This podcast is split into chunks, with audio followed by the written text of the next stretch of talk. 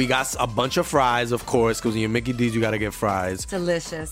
Frank wanted to stay and, and hang out in the McDonald's play place. Um, yeah, it was fun in there. It was, I was so like, nice. no, that's for kids, Frank. then he what are got you doing? stuck You on the can't- slide, and we were like, Frank, we got to get back to set. We got back in time, guys. We got back in time. Oh, yeah. McDonald's. Everyone has an order. Go get yours today. Ooh, ooh.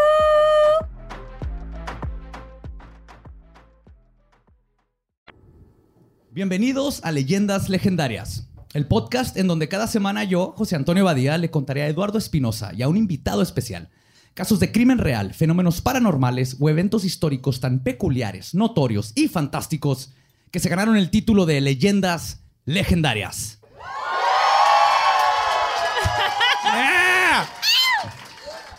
Y estamos grabando este episodio en vivo en Monterrey, En el barrio Tierra. antiguo.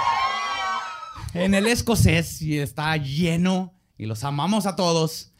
Y como siempre conmigo está Eduardo Espinosa. ¿Cómo estás? Bien. Y en la silla embrujada tenemos hoy a Ana Tamés. ¿Cómo estás? ¡Yay! Gracias. Estoy coronando de la emoción. No sabía que eso era físicamente posible.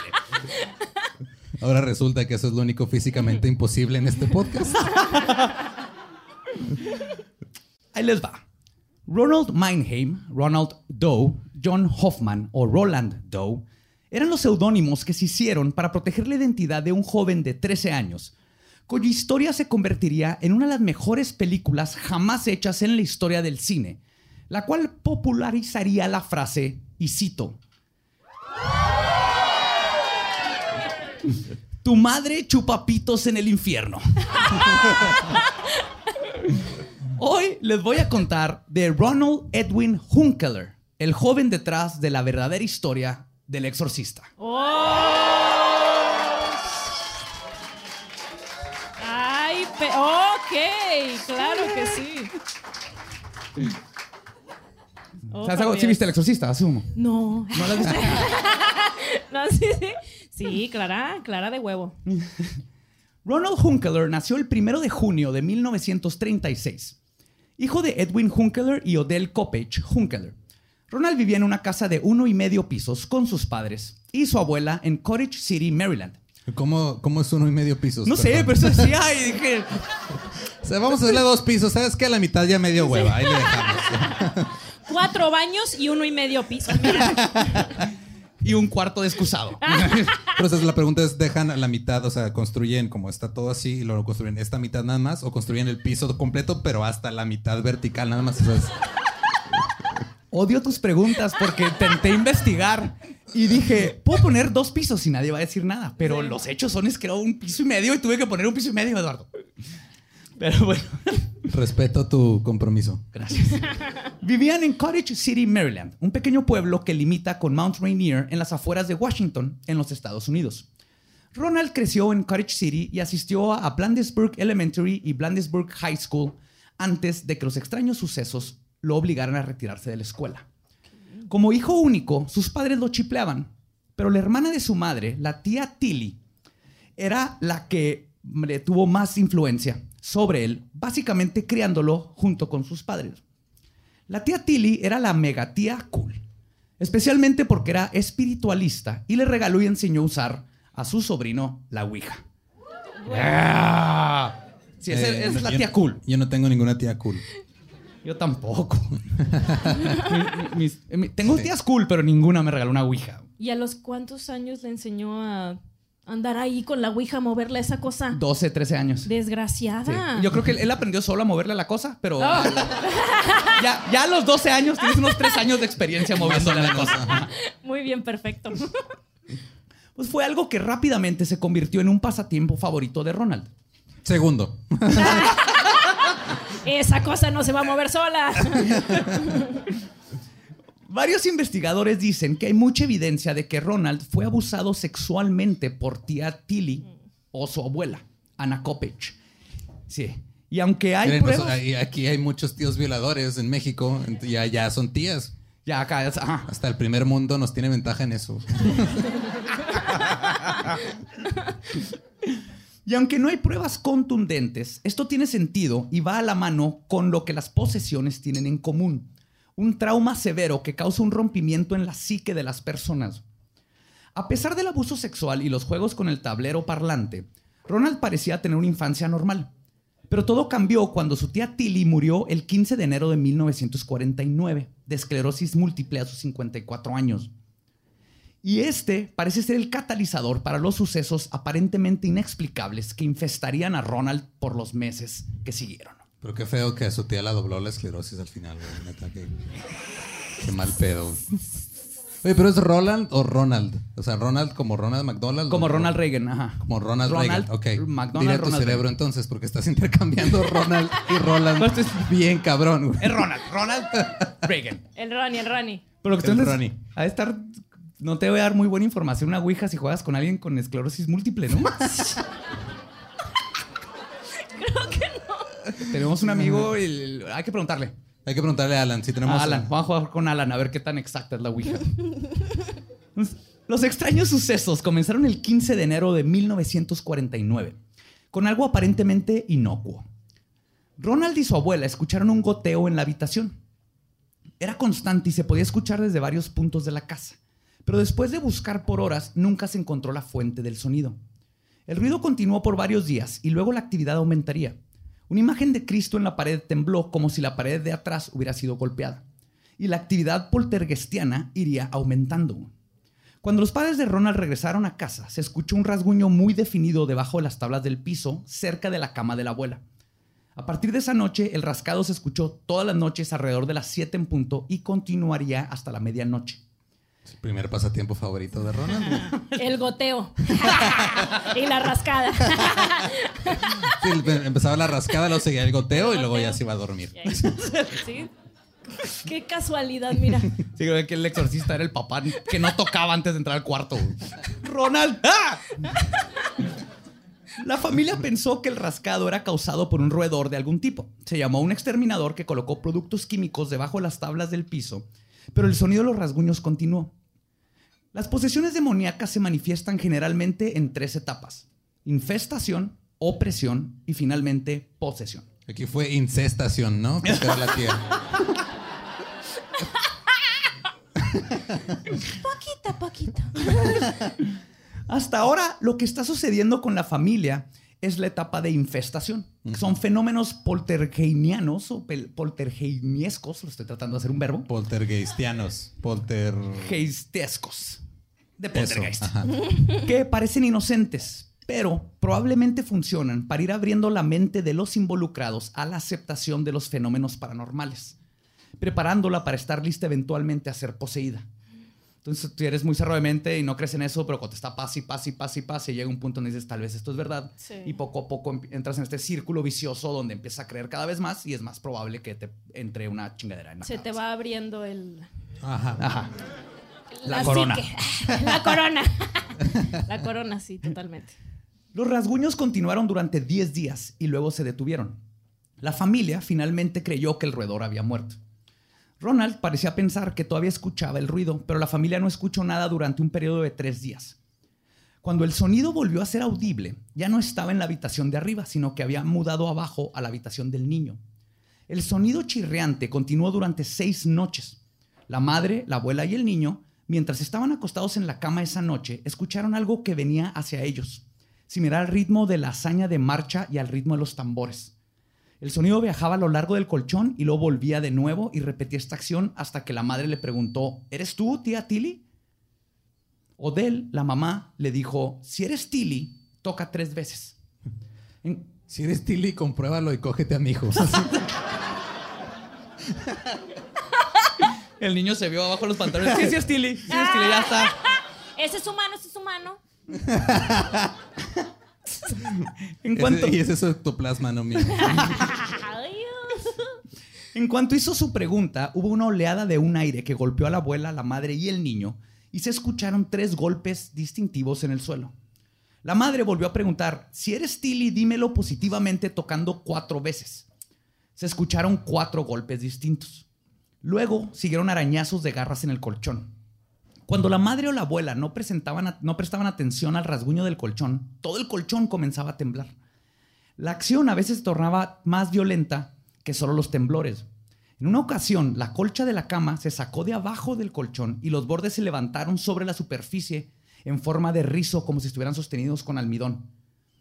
Cuando los espectadores tocaron la colcha, los Todo el goteo del Ronald estaba ahí acumulado, güey. han puesto estaba- una luz negra y brillaba así de... Ya estaba súper acartonado. ese pedo. Colchón más duro. Cuando tocaban las esquinas se volvían a caer. Y el 26 de febrero, que era un sábado, aparecieron rasguños en el cuerpo del niño durante aproximadamente cuatro noches sucesivas. Después de la cuarta noche, los rasguños tomaron la forma de palabras escritas en forma impresa En el niño. en el niño, en su cuerpo. ¿Qué? Es que no había impresoras en ese tiempo. Bueno. Había Compra. máquinas de escribir. Compra leche, pendejo. Nuevo Samsung Galaxy. Después de la cuarta noche, los rasguños tomaron la forma de palabras escritas y Odell, sin decirle a nadie, había considerado llevarse a Ronald a St. Louis, la ciudad de su nacimiento, para ver si eso ayudaría a Ronald y, como para contestarle, la palabra Louis apareció escrita en las costillas del niño en rojo intenso. Y era un rojo de rasguños, se le levantaba la piel y a veces había poquita sangre, pero no era, no era pintado. Sí. Después, la palabra sábado apareció escrita claramente en su cadera. Lo gigante abajo. Internacional. Así por todo el- Cuando la madre contempló si mejor se quedaban ahí en donde estaban para que su hijo pudiera seguir asistiendo a la escuela, apareció la palabra no. Era yo. Oye, si mandamos a la escuela, no, no, no, no, el demonio así, no, no, no, no, no, no. En lo que los, demonios odian las matemáticas, güey. Claro, esas madres de Dios, güey, guácala. No tienen sentido. Demasiado exactas.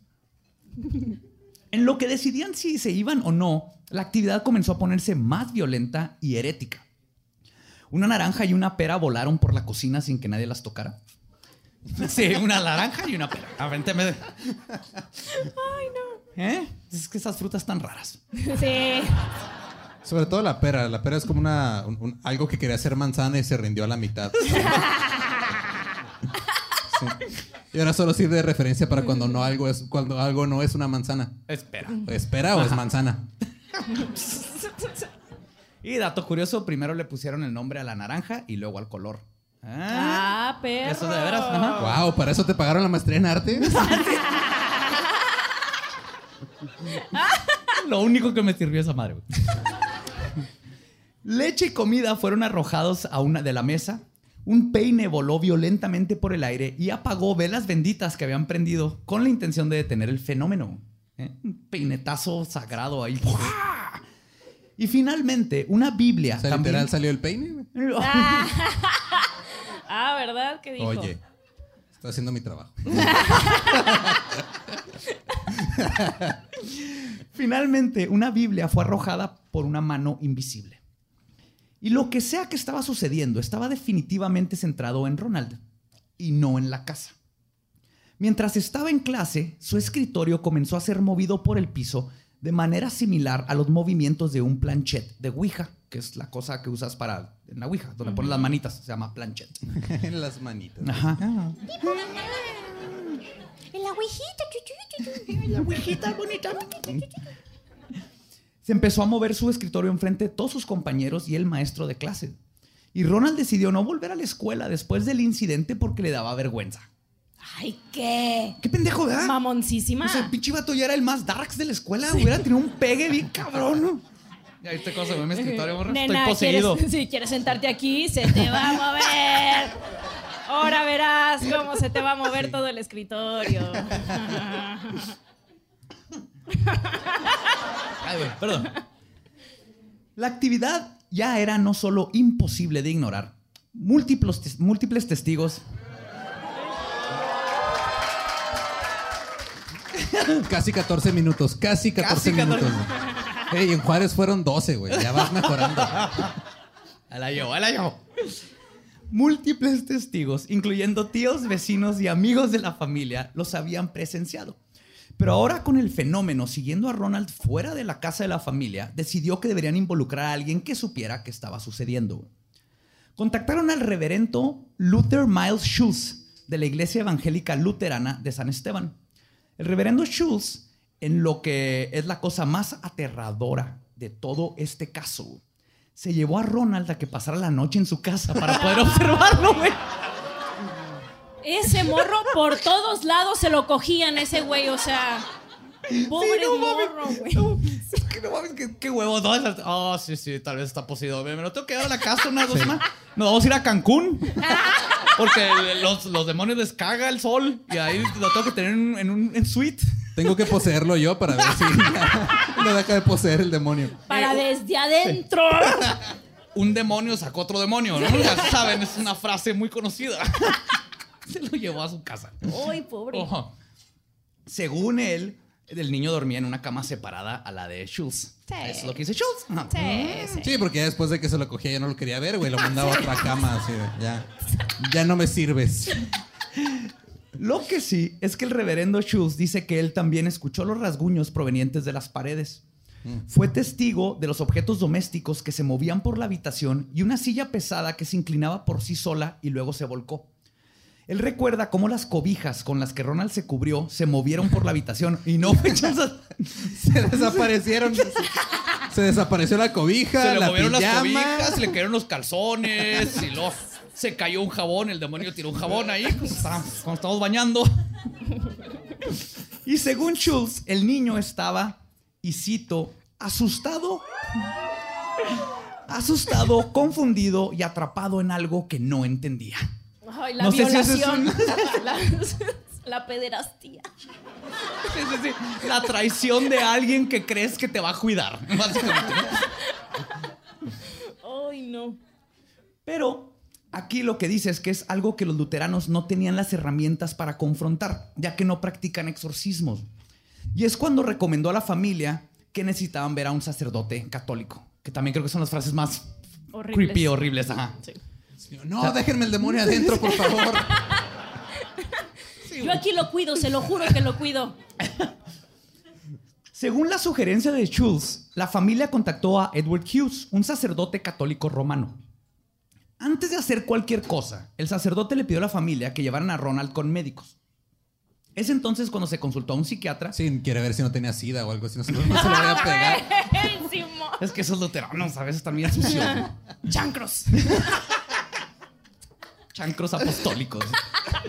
Con su capita así. La manera que dijiste chancros me recordó cuando en las, en las series ante- antes decían así rayos, demonios, recorcholis. Debería ser la nueva- en vez de decir verga, deberías- deberíamos decir chancros siempre. Sí. Si pasó algo malo, chancros. Se consultó a un psiquiatra, pero declaró que no encontró nada raro con Ronald. Aunque después se descubriría que posiblemente podría haber estar sufriendo de epilepsia del lóbulo frontal. Algo que no se comprobó, pero se, se empezó a cuestionar. También fue llevado a un doctor quien le dio un chequeo físico completo y descubrió que era un niño normal sin ningún problema médico físico, ¿no? Después de que los especialistas no encontraron nada mal físicamente con Ronald ni mentalmente, el sacerdote entonces acudió con el arzobispo y después de plantearle la situación y con la evidencia de lo que había visto, se ratificó un exorcismo, porque así se hacen las cosas, Carlos Trejo. ¿Sí? Si estás escuchando esto, así se hacen las cosas. Güey, por, por media hora no, no, no nos topamos con Carlos Trejo en el aeropuerto. Sí, estaba en el aeropuerto No. cuando llegamos aquí. Llegamos así, aterrizamos y nos dice una persona, güey, Carlos Trejo estaba en el Denis hace media hora, güey, ya se fue a México. Me hubiera encantado ese stare down, quedarnos viendo así. ¡No está ratificado! y luego correr, porque qué miedo ese vato. Viaja con su moto, ¿sí sabías? Y una botellita con agua. Sí, o sea, tiene para, tiene para trasladar su moto, pero no para comprarse mangas, que no mames. Ay, güey. Maldita sea. Pues se realizaron varios exorcismos. Primero en la casa de Ronald, pero cuando la situación se tornó incontrolable y peligrosa, decidieron moverse al hospital de la Universidad de Georgetown para estar cerca de médicos profesionales en caso de que saliera, a ser- tuviera heridas o saliera algo mal, porque sí está muy mal el niño. Los intentos fracasaron. En una ocasión, Ronald rompió con una fuerza sobrehumana las ataduras con las que lo que tenían amarrado a la cama. Luego arrancó un resorte de abajo del colchón y cortó el brazo del sacerdote, haciendo que el rito del exorcismo se detuviera prematuramente. En Y otro- fue la única vez que se detuvo prematuramente el sacerdote. un sacerdote. en otro intento, las palabras Louis volvieron a aparecer sobre las costillas de Ronald. La familia en su desesperación supieron que la entidad les estaba ordenando que visitaran a sus familiares, Leonard y Doris Hunkeler, que vivían en el 8435 Roanoke Drive en St. Louis, en el estado de Missouri. Ok. En su desesperación y ya sin opciones, Odell decidió hacerle caso a los rasguños del más allá y luego se daría rápidamente cuenta que esto no iba a ayudar en lo absoluto. Que si, si te rasguñaran el más allá, Ah, ¿qué haces? híjole, pues. Pues échate un cuento del más allá. Y estos son los síntomas clásicos de la segunda parte de las posesiones, que se le conoce como opresión, cuando la entidad comienza ahora a atacar a la víctima psicológica y físicamente para empezar a bajarle sus defensas. Te Como el tiene patriarcado, agotado. básicamente. ah, mamona. Opresión. Sí, pero te empieza a fregar, a fregar, no puedes dormir, tienes pesadillas, empiezas a oír ruidos por todos lados, aunque nadie más, entonces estás agotado y físicamente tu mente empieza a caer y está más abierta a recibir otro tipo de frecuencias y todas estas cosas. Son los pasos que van, te Sí, van te va llevando. quebrando, Claro. ¿no? La- te, Te va van quebrando quebrando. poco a poco hasta que encuentra por dónde Meterse. más duro. Sí, es como una relación tóxica. ¿Ok? Claro. Igualito. La prima de Ronald, quien estudiaba en la Universidad de St. Louis, contactó a uno de sus profesores, el sacerdote Raymond J. Bishop, y le pidió que si le podía ayudar con su primo de 13 años, que al parecer estaba poseído. Bishop accedió y el 9 de marzo, Bishop visitó la casa de los tíos de Ronald junto con el sacerdote William S. Bowden. Al entrar a la habitación de Ronald, los sacerdotes lo encontraron acostado perfectamente quieto en la cama, que temblaba violentamente. O sea, él estaba acostado bien, pero la cama estaba La cama estaba madre. ajá, como cama de motel de los 60 que le ponías una moneda y se movía. No sé, yo no nací en esas épocas, perdón. Saludos. ¿Cuántas monedas era la vida? De lo que se En mis perdieron. tiempos le ponías un, un- un peso. Y luego no tenías que hacer nada. Jalabas la manija. Le echabas queroseno y luego... Se acercaron al niño y levantaron su camisa para examinar su cuerpo en busca de marcas. El niño decía Supreme aquí a un lado. Chingada madre, güey. Quemado en la piel de su pecho había la- una sola palabra. Hola. Nah. Sí, así, olis, hashtag olis. Hola, y luego atrás te pico la cola.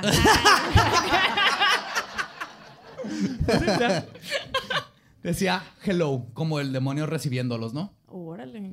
Bishop y Bowden fueron testigos de una variedad de sucesos inexplicables que apuntaban a la posesión demoníaca. Ambos sacerdotes, junto con cinco parientes cercanos al joven, observaron el movimiento violento del colchón. Seguido de esto, una cama se movió más de un metro por sí sola frente a todos los testigos. Después, el colchón continuó moviéndose en dirección de los montantes de la cama, incluso cuando los primos se sentaron sobre él. O sea, El colchón se O sea, movía, detenía la cama, detenía la cama, se empezaba a mover el colchón y a pesar de que habían tres personas arriba del colchón, se seguía moviendo con todo y el niño ahí inconsciente. Changos. El movimiento cesó abruptamente, pero comenzó de nuevo cuando el padre salió de la habitación. Las cinco personas en el hogar decidieron seguir haciendo preguntas sobre el espíritu para comprobar que en verdad era Tilly, porque hasta este punto seguían Estaban, ajá, seguros que era la tía Que era Tilly. la tía, sí. Le preguntaron sobre un dinero que fue ocultado por la tía antes de morir. El ente, ¿Por tía, qué hacían eso antes? O sea, por- ¿ocultar dinero? Sí, nada más lo escondían en la Porque eran listos y ellos ya sabían que los bancos son unos hijos de mierda, güey. Buen Chinga. punto, buen punto. Sí. Abajo del colchón siempre. O sea, no tenían un, un app así de Bancomer o cualquier banco. Aparte- que- cualquier banco que nos quiera patrocinar. HCCCC. No, es que chinguen a su madre. Hablan mucho para pedirme que me cambie. Aparte, tesoro enter- enterrado no entra con el SAT. Esa es la clave. Oh, sí, Ajá. señor. Ujú. Tesoro enterrado era, era mi apodo en la prepa.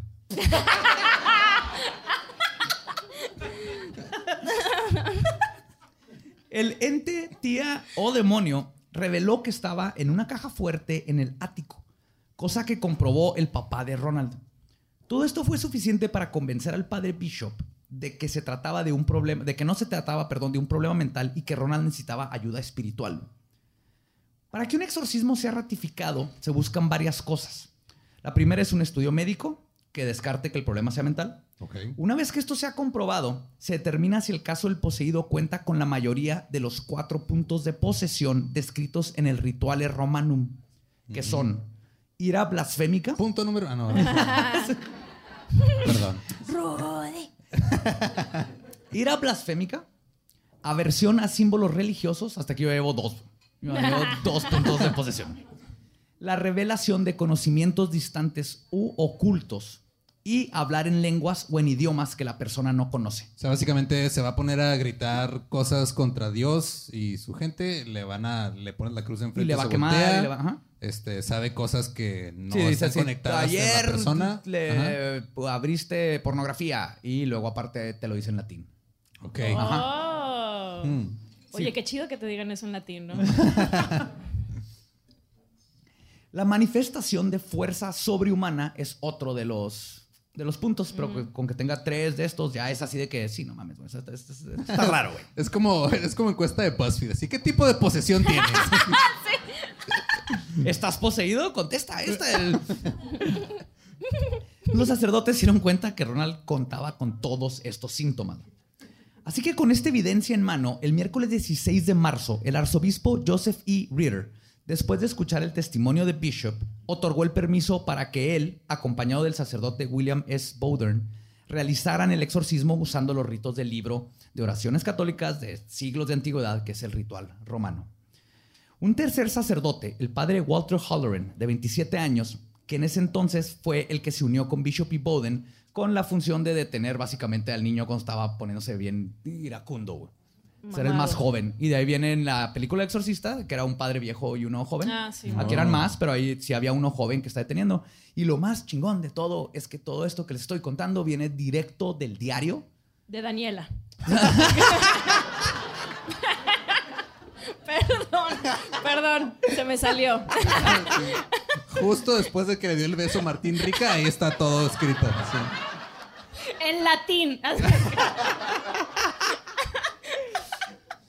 Pero viene del diario porque una de las condiciones que puso el arzobispo es, pueden hacer el exorcismo, pero me vas a tener que mandar reportes diarios. Es que así días". debería ser todo. O sea, todo debería estar documentado siempre porque no sabes con qué te estás enfrentando y luego te estás enfrentando aparte con gente que no sabe si creer o no, ese tipo de cosas. claro. Entonces, mínimo documentalo. Y gente que no sabe lo que está haciendo y hay muchos exorcismos que no sabemos si hiciera posesión o no, pero terminan muertas las personas porque no comían y no se hizo el estudio de si estaban verdaderamente bien de la cabeza y todo esto y por eso tienen que documentar todo y se lleva... O luego se droga tu mamá y tu tía española y es un cagadero también. Oye, pero entonces en ese entonces no había ni video, cámaras. No, no, No, eran los, eran. Ah, ¿eran los los 49, 50s? Sí. 49, 50, sí, no. Que siempre se me Nada olvidan más los había, números. había nazismo y esas cosas, pero no había Sí. cámaras. de cámaras. Muy bien, sí, gracias, saludos. Bueno, O sea, había cámaras, pero eran de gas.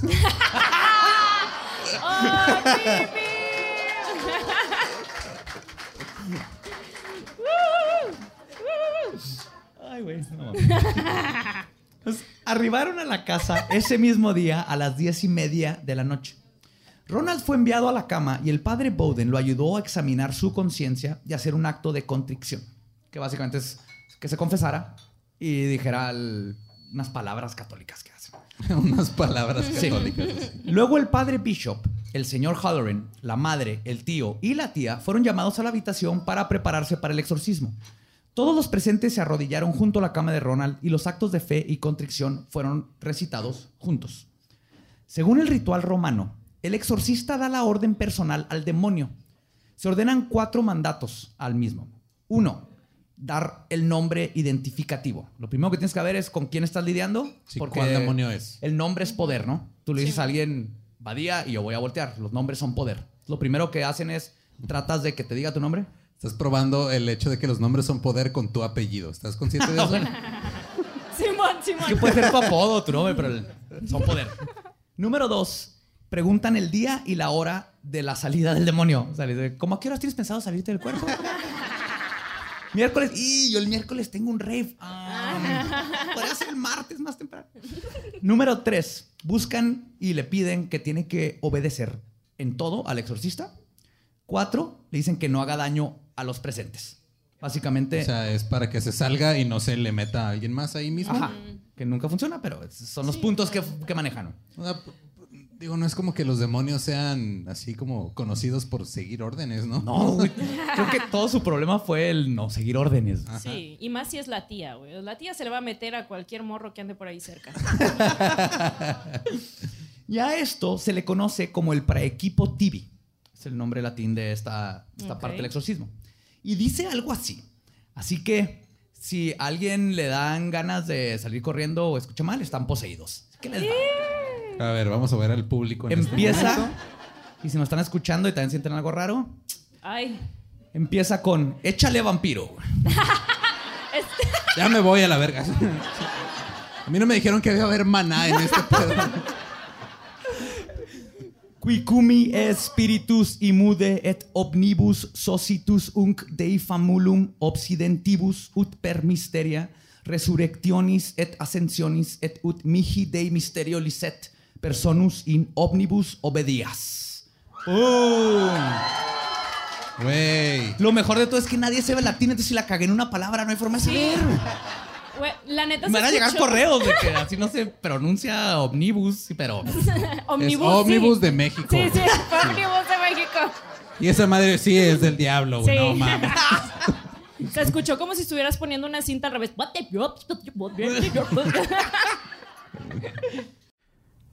Hey, ¿qué tal? Soy Lolo de Leyendas Legendarias y les quiero dejar un pequeño adelanto de nuestro nuevo podcast. Estás escuchando El Dolop, parte de All Things Comedy Network. Este es un podcast de historia americana en el que cada semana yo, Eduardo Espinosa, le contaré un suceso histórico americano a mi amigo José Antonio Badía, que no tiene idea de qué se va a... Ok, lo bueno es que el tema. No, lo bueno es que nada más te trabas cuando lees, ¿verdad? Sí, O sí, sí. No, no cuando voy a decir una línea que he dicho ya como cuatro o cinco veces.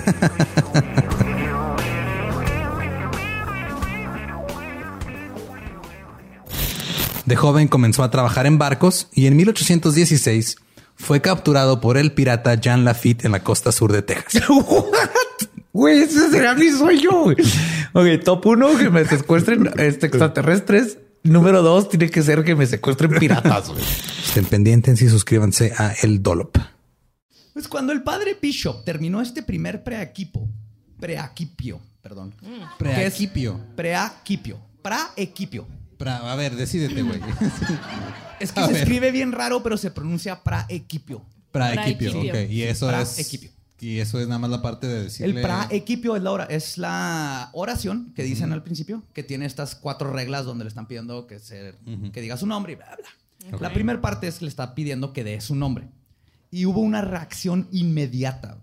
Se rascaron tres grandes barras paralelas en el estómago de Ronald, el cual todo el tiempo tenía sus manos a la vista y por arriba de las sábanas. Luego, otros rasguños paralelos aparecieron en sus piernas, muslos, espalda, pecho y en la cara. Y finalmente en la garganta del joven. Las laceraciones eran leves, pero sí provocaron el flujo de una pequeña cantidad de sangre. Las marcas eran distintivas en el cuerpo.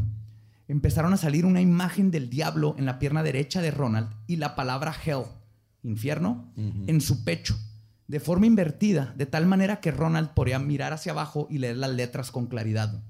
Ay, O sea, güey. como las de ambulancia que están al revés para que Sí. las veas por el retrovisor. Qué raro, neta. Sí, sí, porque si no me decía así, lej. ¿Qué es lej?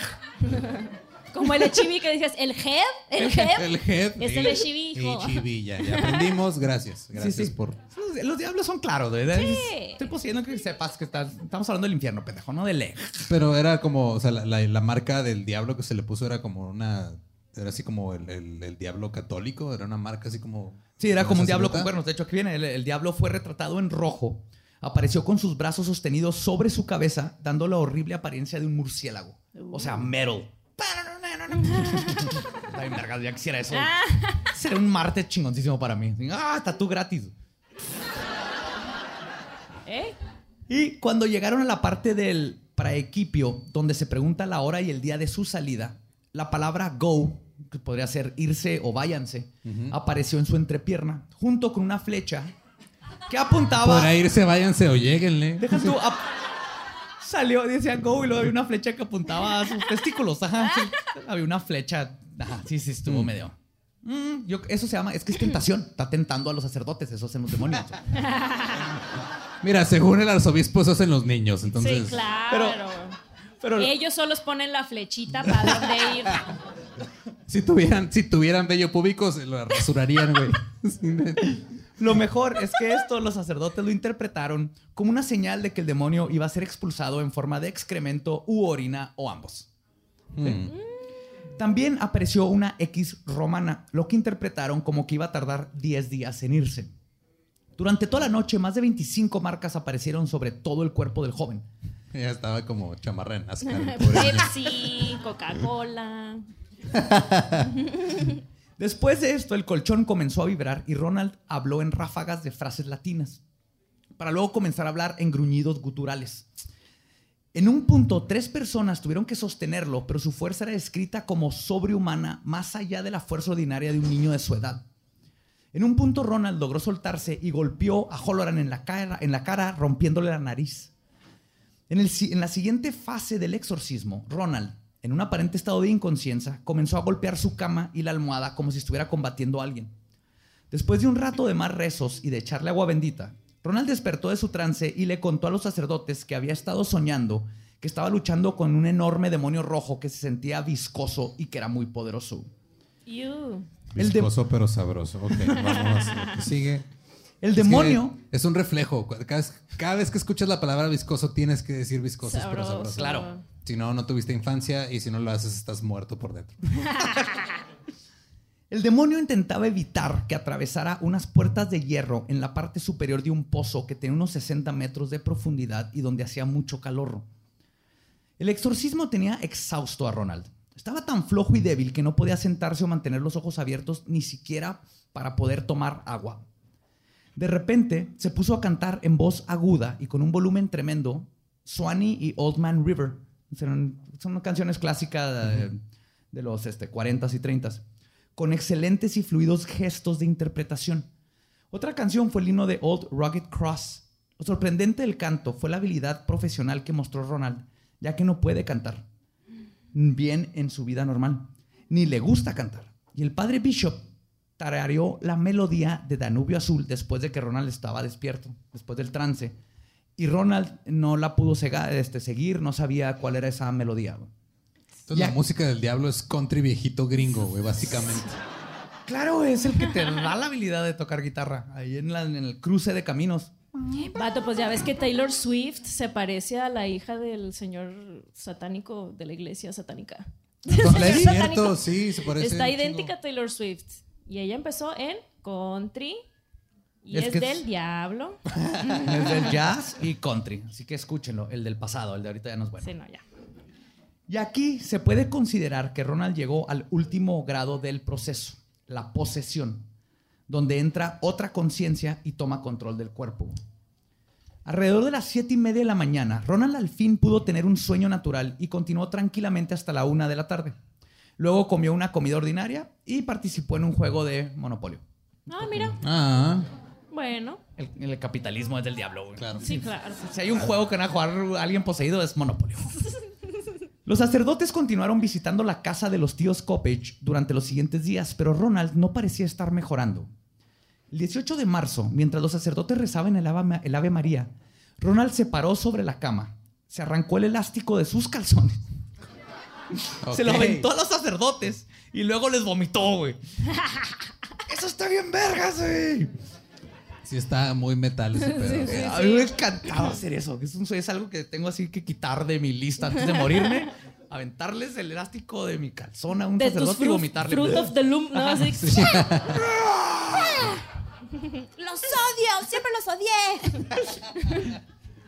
Para el 20 de marzo comenzó a hacerse pipí en la cama y a veces se levantaba y se orinaba sobre los sacerdotes. Ah, Este vato se wow. empezó a poner metal. Y los sacerdotes bien prendidos. Así, ah, sí.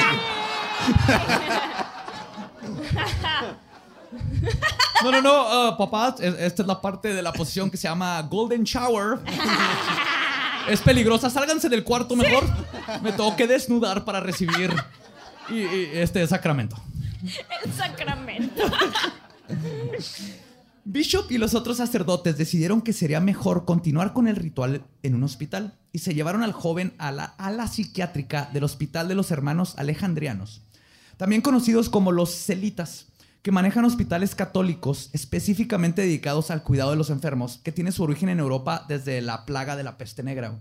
Ok, sí, son. Entonces, este, es como si fueran jesuitas, pero en, en enfermeros. es que sí, los jesuitas son los chidos, ¿no? Son los guerreros Ajá, sí, man. que parten madre y mataban con sus puños a gente indígena de lugares. Ok, eso no está chido. Y luego ponían. Sí, Pues no. Claro que no. Se cancela. Pero sí eran como que los monjes guerreros, los jesuitas. Ok. El patrón se repetía todos los días. Los sacerdotes iban a continuar el ritual y Ronald entraba en su trance y comenzaba a insultarlos hasta que las oraciones lo volvían a relajar. Algunos ejemplos de cómo se burlaba de los sacerdotes eran, y cito, Yes. Pasó viento a través de su recto tres veces mientras maldecía a los exorcistas. Fíjate, ahí estaba un vato con una bruma. Pasó viento. Pero me, Sí, creo que el niño me lo está haciendo de pedo, déjalo anotar. Y creo que se escucha peor. Pasó viento a través de su recto Sí, que se echó un pedo. Se Pero se, se, se escucha, pasó viento por su recto. Tres veces Lento. mientras maldecía a los exorcistas. En otra ocasión, dijo que vio a uno de los sacerdotes en el infierno y que era el año de 1957 y que se le hacía raro encontrarlo ahí. Luego comenzó a hablarle de su pene y que lo tenía muy redondo y firme con la cabeza roja. Eso sí lo creo que supiera. o sea, eso sí. Esos datos ya los tenía. Muy bien guardados. Le enseñó el dick pic, ¿no? Se ve así. Después, Ronald, de decirles estos, se quitó la toalla y comenzó a mover su cuerpo de forma sugestiva. O sea, se empezó a perrear ahí. Hacer el helicóptero. Ronald empezó. Otro día volvió a comentar sobre los penes de los sacerdotes, diciendo que la tenían muy grande, y luego comenzaba a hacer sonidos de succión. Digo, es que también para un niño. Sí. O sea, la pues, referencia de tamaño está como medio rara, ¿no? O sea, Pero sí es curioso que el... Ahorita vamos a llegar a eso, pero sí tiene que ver mucho cómo los está, no tanto tentando, sino diciéndole cosas que él sabe que sucedieron. O sea, irse a esa parte sexual y con los abusos y como sabemos que ya está todo, sí tiene sentido. Ahorita que llegue al Sí. final, que les voy a platicar algo mi padre, es... ok. Tiene sentido que ese fue el lado que, por el que se fue. El 31 Sí, de por, marzo... ahí- por ese lado se le fue. Ok. Suena delicioso.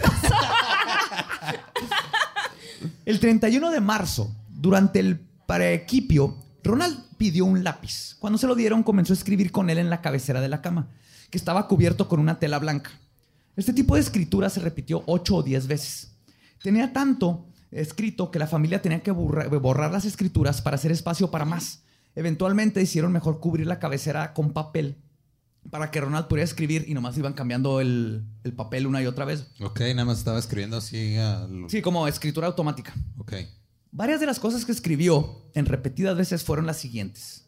Una fue en respuesta a la primera serie de preguntas, escribió el número romano X, que era claramente el número romano porque tiene las barras transversales en la parte superior e inferior.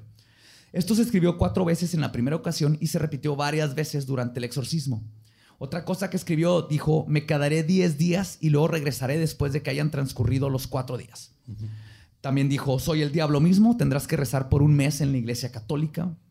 En respuesta a la orden de dar su nomen lingua latina, o sea, su nombre en latín, habló, dijo, hablo el idioma de las personas. Haré pensar a Ronald cuando se despierte que los sacerdotes están equivocados al escribir en inglés. Haré que su madre y su padre odien a la iglesia católica. Y lo último que escribió fue ella es calladita. Sí. A mí se me hace bien raro que un demonio diga que tienes que ir a la iglesia católica a rezar. ¿Cómo por qué?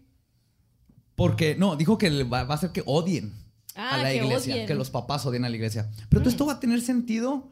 Acuérdense de todos estos detallitos y lo que dice el chavo, porque tiene sentido después, sin quitar la posesión, pero de dónde viene todo esto. También les escribió, puede que no me crean, pero Ronald sufrirá para siempre. Y otra de las frases fue, cuando se, lo- cuando se le ordenó dar una señal en latín, escribió marcas y sentido en el papel que ni siquiera eran letras del alfabeto romano. O sea, a veces la cagaba. Sí, y que chingue la- su madre el americano. Ronald va a sufrir toda su vida. Cuando acabe con él va a ser payaso y vender hamburguesas. ok, no. Ese chiste. Ese lo voy a editar.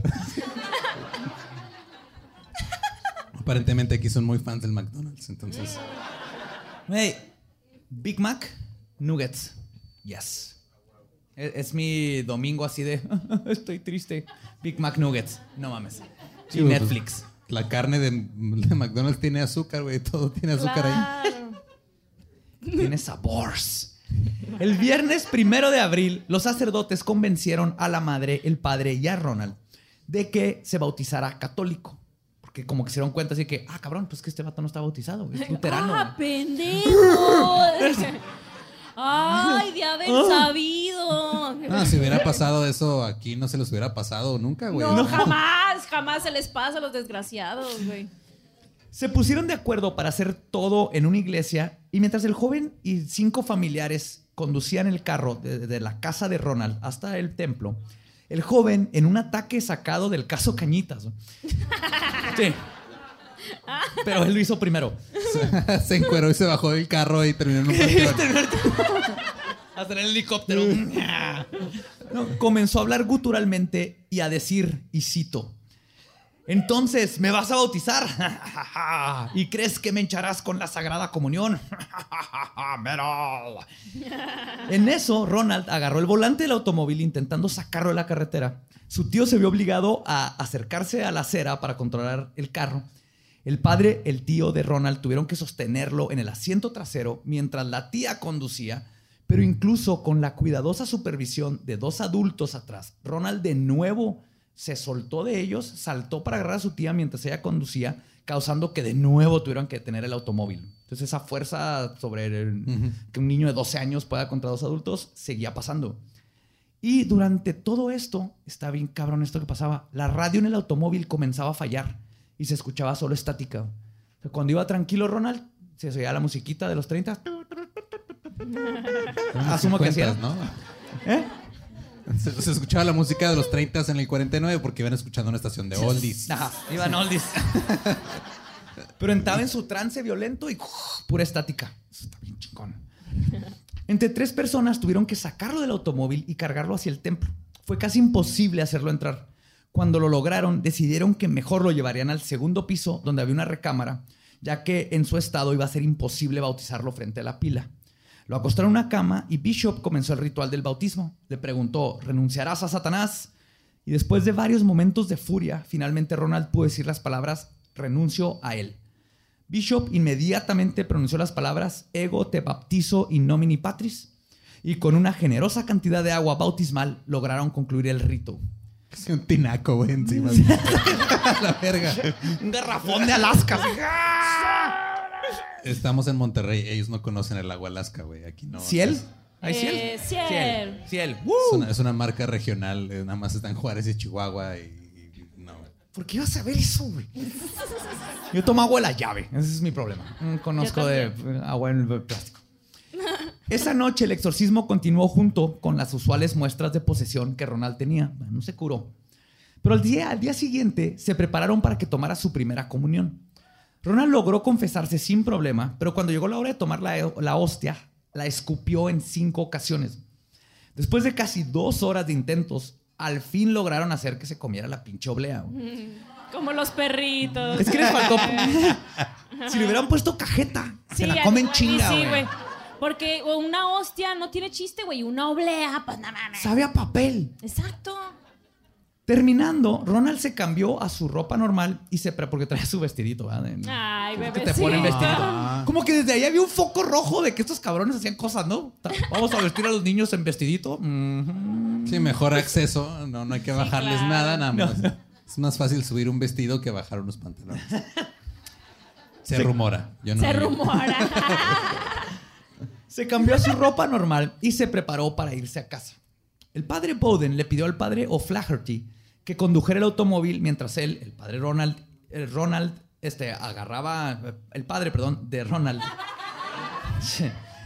agarrar a, Ronald en el asiento trasero. Ok, iba va, va, el va, sacerdote. El papá de Ronald y, Y el Ronald papá le- le lo iban iba- iba deteniendo. agarrando al niño. Nomás en cosa de pues no va a brincar este cabrón otra vez. Va, va, va.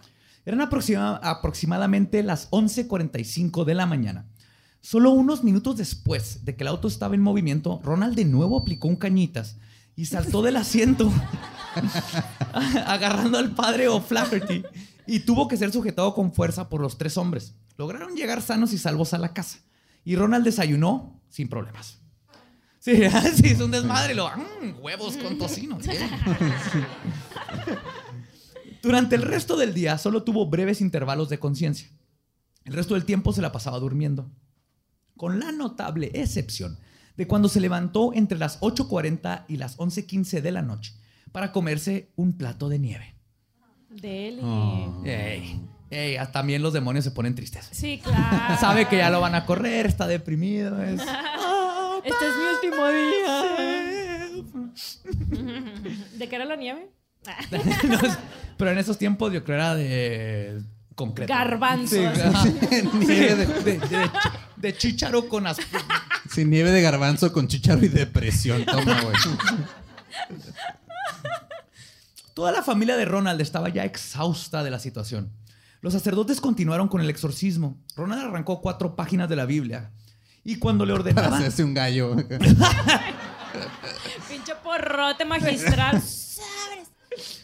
cuando le ordenaban que contestara en latín, por ejemplo, la frase dicas rini nomen tum, Ronald la repetía, pero terminando le agregaba puto. o sea, en inglés, ¿verdad? pero decía fuck you, oh, bitch. Entonces decía así que no, dicas rini nomen tum, puto. Me cae bien ese pinche Ronald y sus Sí, demonios. luego, güey. y luego lo vetaron de los estadios, el pobrecito. No sé, les decía queer, les decía mil cosas. Entonces, les- como que les estaba haciendo caso y los sacerdotes de que, ah, ya está cayendo, ya está. Y luego, bitch. Ah, Chingón. Chingón clase. Bien, Ronald. Besos donde quiera que esté. O les decía que se metieran por el culo todo lo que le estaban diciendo. En las noches repetía constantemente, y cito, te vas a morir esta noche. Y la única forma de callarlo era poniéndole una almohada en la cara. O sea, ya estaban hasta su What madre. the fuck? Ya estaban hasta su madre todos. Y orinándole la almohada, ¿no? Sí, ya, ya, ya esto ya se pasó divertido y vamos, no, no, no, ya. Hijo de su puta. Yo madre. sé que lo va a callar un intento de asesinato. Pues finalmente la familia decidió que tenían que regresar a Washington porque el papá tenía que trabajar y Bishop y Bowden los acompañaron en el viaje a regreso. Ya en Washington, ningún hospital quería aceptar a Ronald porque él, pues decían, no mames, esto es un pedo de exorcismos y la neta no es algo que nos incumba y no queremos tener un exorcizado aquí, un poseído, no es algo. Tuvieron que regresar con los alejandrianos. El exorcismo final se realizó en el ala psiquiátrica del hospital el 18 de abril de 1949, el día después del domingo de Pascua. Esto fue a propósito. Los sacerdotes colocaron rosarios y medallones religiosos alrededor del cuello de Ronald y forzaron un crucifijo en su mano. y le pusieron los huevos de la coneja. Ah, claro. A diferencia de los demás días que eran los Sí. huevos de los sacerdotes. Pero Como si fuera un huevo, ¿no? Así de que diciéndolo por todos lados. Bácala. Un sacerdote de apellido Windman intentó darle la primera comunión en tres ocasiones, pero Ronald no se dejaba. El ritual duró dos horas y se necesitaron cinco personas para poder controlarlo. A las 10.45 de la noche, Ronald estaba teniendo lo que parecía un ataque epiléptico leve, pero se veía tranquilo. De repente comenzó a hablar y dijo, Satán, Satán, yo soy San Miguel y te ordeno a ti y a otros espíritus que dejen este cuerpo en el nombre de Dominus. Inmediatamente, ya, ya, ya. Esto lo gritaba el niño, ¿no? Dominus Pizza. sí. En el nombre de Dominus Pizza. Deja este cuerpo en 30 minutos. O menos, es gratis. Maldita sea. En cuanto terminó de hablar, siguieron las convulsiones más violentas que había tenido en todo el proceso. Y después de siete u ocho minutos, las convulsiones se detuvieron. Y Ronald, en una voz relajada, simplemente dijo, y cito, se fue. Nah. wow. Un tiempo después les Eso dije comentó... cuando me divorcié también. Ah, bien agüitados todos, güey. Sí. De que yo quería una semana más de exorcismo. Yo creo que acaban de escribir a alguien que está pasando una piedra del riñón, a ser algo parecido. Sí, Lo dijo el que ya no tiene lo- vesícula. sí. Un tiempo después les comentó a los sacerdotes lo que vio cuando estaba en su trance. Y cito, "Di- dijo que había una luz blanca brillante y en esa luz se encontraba un hombre muy hermoso con cabello ondulado que ondulaba con la brisa. Yo Llevaba una- estaba ahí. Era Gianni. Era. Llevaba una túnica blanca que se le ajustaba al cuerpo. El material daba la impresión de escamas. Solo Y, la, y le dijo, ¿a dónde vamos a parar?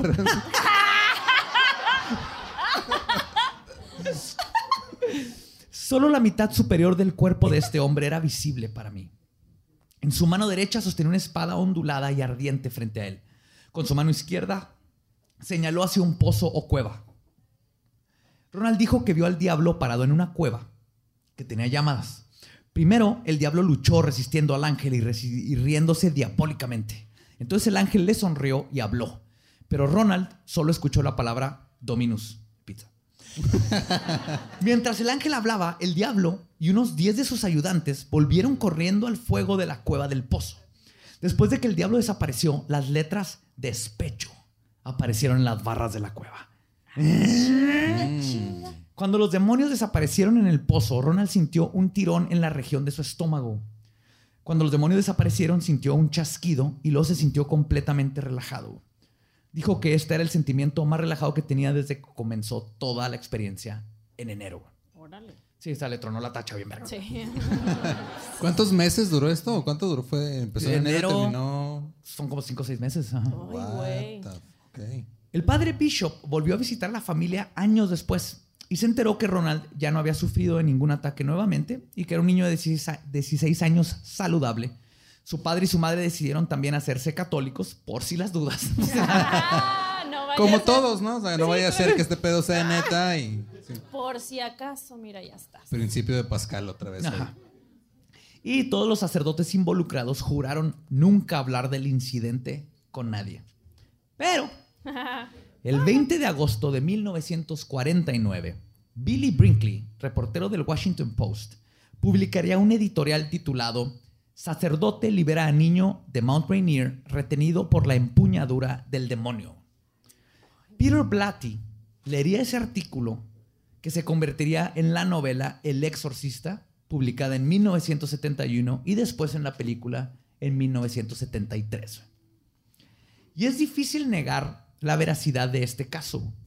Más de una decena de sacerdotes católicos y luteranos fueron testigos.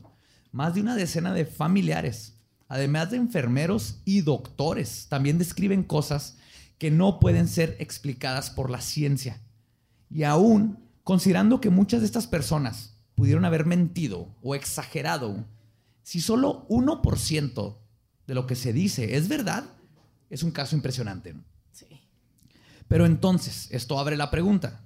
¿Por qué la entidad escogió a Ronald? Que es una posesión. Y creo que una respuesta puede ser encontrada si comenzamos con la pregunta, ¿por qué los demonios solo poseen a los católicos? Por mamones. Pero sí, no te va a tocar un hawaiano Sí. que cree en Tiki Wiki Miki claro. que lo posea un demonio católico, ¿no? Y más lo que dicen que en Roma, que es donde está toda la caca esa, hay demasiado, eh, demasiados exorcismos. Muchísimos. Muchísimo. O sea, ya lo hacen nada más por deporte, de que, ay, me van a exorcizar a las 7. ¡Exorcismo! y es el fashion, ¿no? Sí, de, ay. Amiga, me voy a colar el pelo y luego el exorcismo y luego vamos al brunch. Hijo, exorcismos y brunch. Estaré- Mimosas y exorcismos. Hoy. Yo quiero. Por favor. El lunes perfecto, güey. Sí. Y ahora, no estoy diciendo que la posesión solo existe en la religión católica. Los musulmanes creen en la posesión por los jinn, los persas creen en los Angra Manyu, los Kuei en China y los griegos, los que acuñaron el término demonio, creían que los daemons eran espíritus guardianes que tenían todos los seres humanos. Incluso Platón se refería al amor como un daemon, como un demonio, el gran intermediario entre los hombres y el universo, y Dios, y lo, lo más grande. Sea el nombre que sea, desde un lado paranormal, la posesión se explica como el fenómeno que sucede cuando una entidad preternatural toma control del cuerpo y la mente de una persona. Pero, sin negar que algunos casos de posesión podrían ser creados por estos entes, yo postulo que podría haber una explicación más sencilla que explicaría la mayoría de los casos.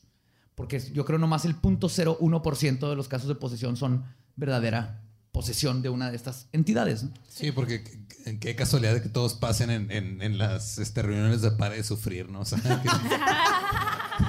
Exactamente. Y yo creo que lo que explicaría muy bien todas estas cosas son hormonas y menstruación. Oye. pero era hombre. Ahí va. Ah, resultó que era niña. Ay, no, no, no, si era niño.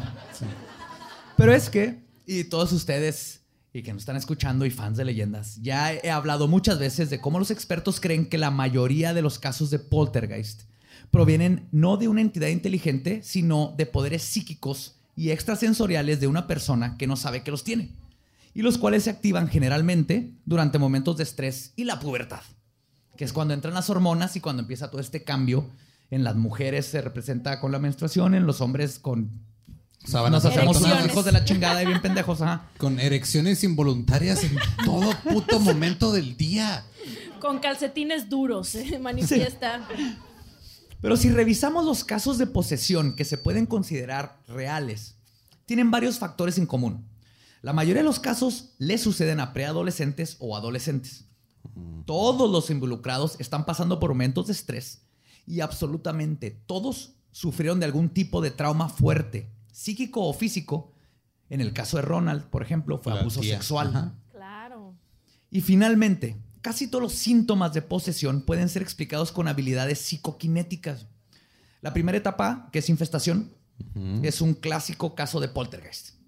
La habilidad de revelar conocimientos ocultos puede ser explicada con la habilidad de precognición, la clarividencia y la psicometría, que es la habilidad de tocar un objeto y saber su historia. La levitación en la cama es solo eso, levitación, la habilidad, la habilidad de Ay, sí, poder. no más. O sea, la levitación X es levitación y ya. A todos nos ha pasado que estás acostado en tu cama, de repente despiertas en el aire y ya, ¿no? Levitación. Va. Es, un poder psíquico, ¿no? Es, la habilidad de poder hacer flotar cosas por medios psicoquinéticos. Y en caso donde las luces prenden y se apagan y las cosas empiezan a quemarse sin aparente razón alguna, Eran puede- los 40, eso pasaba siempre, güey. pero esto puede ser electroquinesis o piroquinesis, que son las habilidades de controlar la electricidad y el fuego. En otras palabras, lo que normalmente se manifestaría como un simple poltergeist por las hormonas y el estrés, si le agregamos el factor del trauma fuerte que rompe el psique de la persona, se combina la ira hormonal con una disasociación de personalidad y las habilidades psíquicas latentes para crear lo que se conoce como una posesión. Y en este caso, el subconsciente de la persona que está sufriendo de dicha aflicción va a utilizar una entidad maligna de su bagaje cultural, el diablo para los católicos, el jin para los musulmanes, para manifestar esta nueva personalidad que fue creada por el subconsciente como una defensa para controlar el mundo exterior. O sea, en resumen es, no fui yo, fue el Bacardí. Sí, fue, fue Ronald abusado sexualmente. Los sacerdotes, está raro que se lo van a la casa y todo eso, pero ¿qué hacía? El demonio lo estaba protegiendo a los sacerdotes, les sacaba sus verdades enfrente de él, les hablaba de sexualidad y de sus penes. Y era esta personalidad a lo Billy Milligan, pero en paranormal, con poderes psicokinéticos que estaban cuidando al niño, estaban cuidando a Ronald de que no fuera a la escuela, primero que nada. porque- Sí. y dos, de que no lo tocara la gente de alrededor. Cabrón. Y esa es mi teoría de las posesiones. Y esta fue la historia del exorcismo de Ronald Mannheim. Yeah. Wow. Yo debo confesar que en este momento estoy siendo poseído por el espíritu de las cartas blancas que llevo tomando todo el día. Déjate llevar, déjate llegar. Mm. Ana, muchísimas gracias por haber estado aquí. Gracias a la primer, ustedes. La primera fecha de este tour de Cobalto 60. La primera fecha en Monterrey, la primera. Sí, sí, sí. Fuera, primera fecha fuera de la ciudad. Ok. Muy, muchas gracias a todos ustedes que llenaron el escocés. Estamos haciendo historia juntos. Aquí empieza el tour fuera. Gracias, gracias a todos. Ahorita nos vemos más tarde en un Sí, ratito. pero para antes, de, antes ¿sí? de finalizar, Ana, ¿dónde te encuentra la gente claro. en redes sociales? Muchísimas gracias. Me pueden encontrar en todas las redes como arroba a Ana Tamés, con doble A, porque soy copa doble A, obviamente. Y también. Yo también. ¡Ah, ¡Oye! ¡Yay! Luego te paso unos corpiños muy buenos. Y también, si les gusta el cotorreo de los videojuegos y así, también me pueden encontrar en twitch.tv diagonal Ana Tamés. Muchísimas gracias. Y pues, macabrosos, nuestro podcast ha terminado. Podemos seguir pisteando. Palabra de Belzebub. Demos.